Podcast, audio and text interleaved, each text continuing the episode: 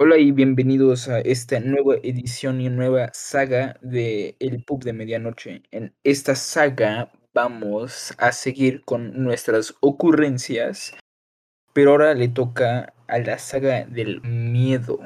Vamos a, empezar a hablar más o menos con algunas preguntitas para, para, para empezar a entrar en confianza. Recuerden que grabamos capítulos pues, cuando podamos. Síganos en nuestras redes sociales y, y ojalá gente bonita les guste. Nos escuchan y, y, y, pues ojalá algún día lleguemos a hacer su, su podcast favorita, si no es que ya lo somos.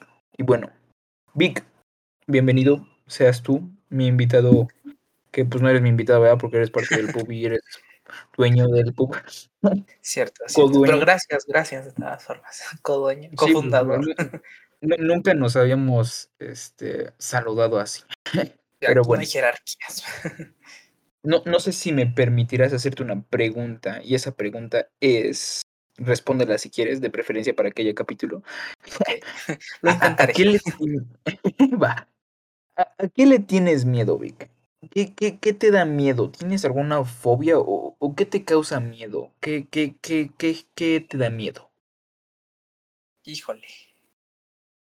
Pues no estoy seguro de que, que me da miedo. Uh,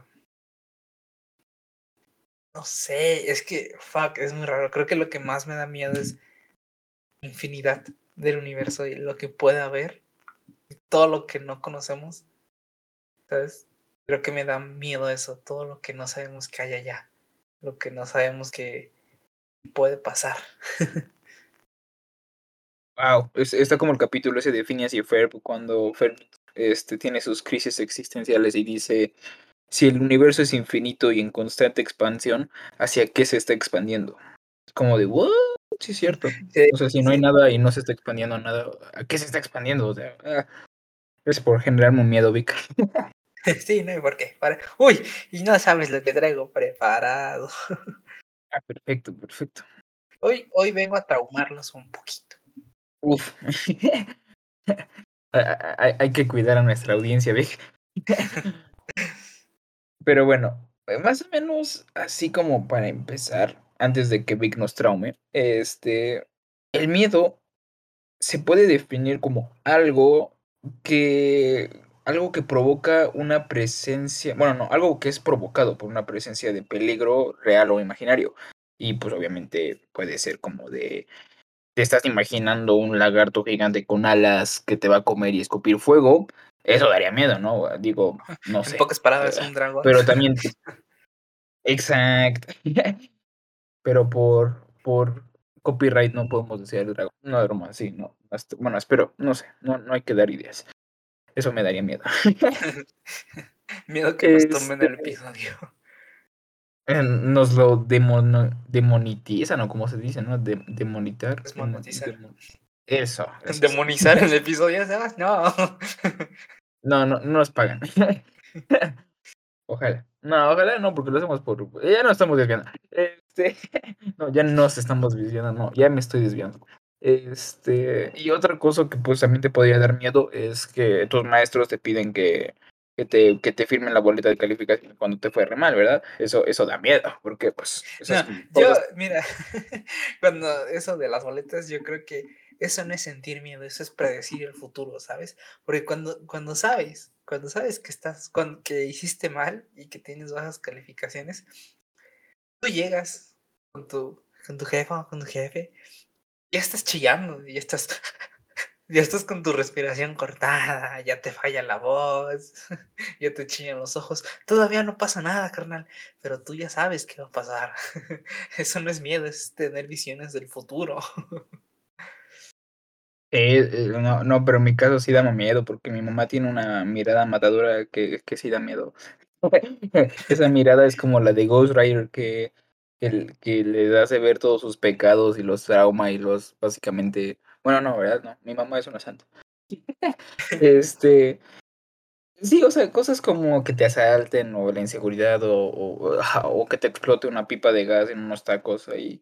O sea, es, es, o sea hay muchas cosas que pueden dar. Sí, es que no manches, apenas pasó eso, pero bueno, este, o sea, cosas que te pueden dar miedo. Y, y del miedo, obviamente, hay miedos. Hay, pues, ay, espérame, casi se me va la palabra. Hay tres tipos de miedo. Hay miedos físicos, miedos sociales y miedos metafísicos. Y obviamente, más o menos ya empezamos a hablar del miedo físico, que es obviamente un peligro físico. Miedo social es, eh, como dice el buen Franco Escamilla, es que la sociedad te obliga a hacer algo que no quieres o sentirte presionado por la sociedad a hacer algo en lo que no, no te sientes cómodo o, o, o como, pues sí, como, como tal obligado a, a, a una situación en la que no quieres estar. Y luego, pues, vienen un poquito de ahí, más o menos, salen unas fobias, como fobias ya son miedos más extremos. Y ya son otros temas que también tocaremos. Pero Sebas, antes me gustaría decirte esto, y es que, de acuerdo a la psicología, sin ser un experto, este, el miedo es un mecanismo de defensa psicológico y fisiológico que permite al ser vivo, o sea, a nosotros, mantenerse alejado o a la defensiva y asegurar la supervivencia ante algún evento de peligro o ante alguna cosa de peligro. En referencia a este punto se puede afirmar que el miedo es necesario, inclusive positivo, porque pues, nos prepara para reaccionar a situaciones que requieren una actividad neuronal superior a otros eventos. ¿A qué me refiero con esto? Cuando tienes miedo, cuando algo te da miedo, por ejemplo, pueden pasar muchas cosas. Tu cuerpo reacciona este, con diferentes, eh, con tres diferentes formas. La primera es, y la peor que te puede pasar es que cuando te da miedo, te paralizas. O sea, literal algo te da miedo y uh, no te puedes mover. Esa es como el peor, la peor forma en la que tu cuerpo puede reaccionar al miedo. La segunda forma es la de supervivencia, que es que tu cerebro activa todo lo necesario para escapar de cualquier amenaza. Hace que tu respiración vaya más rápida, tu corazón late mucho más rápido y tu cerebro pues, va al mil por hora. O sea, es como si te tomaras tres Red Bulls, pero sin la necesidad del azúcar. Solo es tu cuerpo haciendo todo lo posible para sobrevivir. Y la tercera forma en que tú, tú reaccionas al miedo puede ser enfrentar el miedo, o sea, prepararte a un enfrentamiento con lo que sea que te esté dando miedo. Y, y pues eso es lo que te quería platicar, Sebas. Dime, ¿tú cómo reaccionas al miedo? Sí, como tal como dices, es el miedo es la reacción a algo, o sea, la mayoría del tiempo lo del Red Bull y a que empieza a acelerar tu corazón y tu ritmo cardíaco sube y esto es como para que ahí es más o menos los reflejos. O sea tu, tu cuerpo se pone como listo vivo como, como un coche preparado para acelerar y, y reaccionar a la situación. Este es, es, es como, como más o menos se, se responde al miedo pero, este, pues también, como dices, este, hay personas que, que cuando les da miedo se quitan, o, y hay personas que se paralizan, que, que como, ay, no me acuerdo cuáles animales son esos que, que se quedan completamente paralizados y, y, piensan que es como en el Jurassic Park, que que la visibilidad, este, que, que lo que sea que le está dando miedo, le está generando el miedo a la persona, este, su vista consiste en el movimiento, pero no, en la mayoría de los casos no. Los tlacuaches. Los coches. Los coches no, no, no tienen vista y, y, te pueden atropellar y si les tienes miedo, pues, pues yo, yo te recomendaría que no te paralices. sí, no, no. De preferencia no te paralices ante algo que te da miedo. Pero pues... Eh, y Rex, dices, porque así no te ves y te mueves. Esperemos que no tengamos que, que enfrentar a un T-Rex pronto.